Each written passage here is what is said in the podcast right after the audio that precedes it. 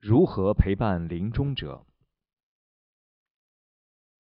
我们可以为自己临终的亲人做些什么？特别是如果他们对心灵方面不感兴趣，更不用说佛教了。鼓励临终者和亡者皈依与发菩提心，真的会有帮助吗？非佛教徒真的可以理解中阴教法吗？这些都是非常好的问题。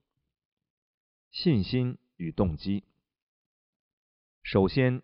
你会想要帮助这位临终者，或者你会想到他这个事实，指出你们之间存在着精神上的联系或者业缘。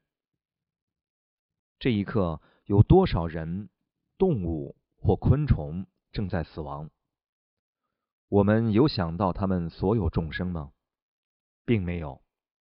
虽然我们作为好菩萨，应该关心一切有情众生。但实际上，我们很少这么做。我们往往只考虑那些与我们亲近的人，无论他们是否意识到，与你有关系的每个人都必然与佛法有缘。为什么？因为他们与你有缘，而你与佛法有缘。你会想要帮助他们，这就意味着他们必然有些福德。因此。你濒临死亡的非佛教徒朋友，肯定因为通过你而与佛法具有间接的缘分，而这种缘结将会对他们起到真正的帮助。这既是缘分运作的方式。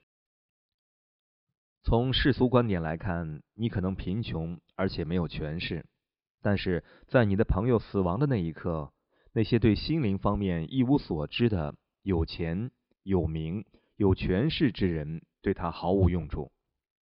你对临终有人福祉的关怀，并且愿意支持并照顾他们，才是他们或可拥有的最大福音。在他们认识的人当中，你可能是唯一与佛法有连接的人。你能够提供他们所需要的资讯，引导他们度过死亡与死后的过程，并且进行相关的修法。因此。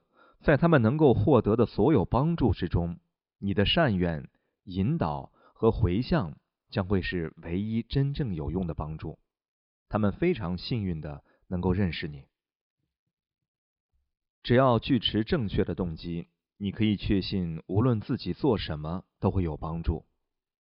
即使你因为过度劳累或者挫折感太大而发脾气，那也没有什么大不了的。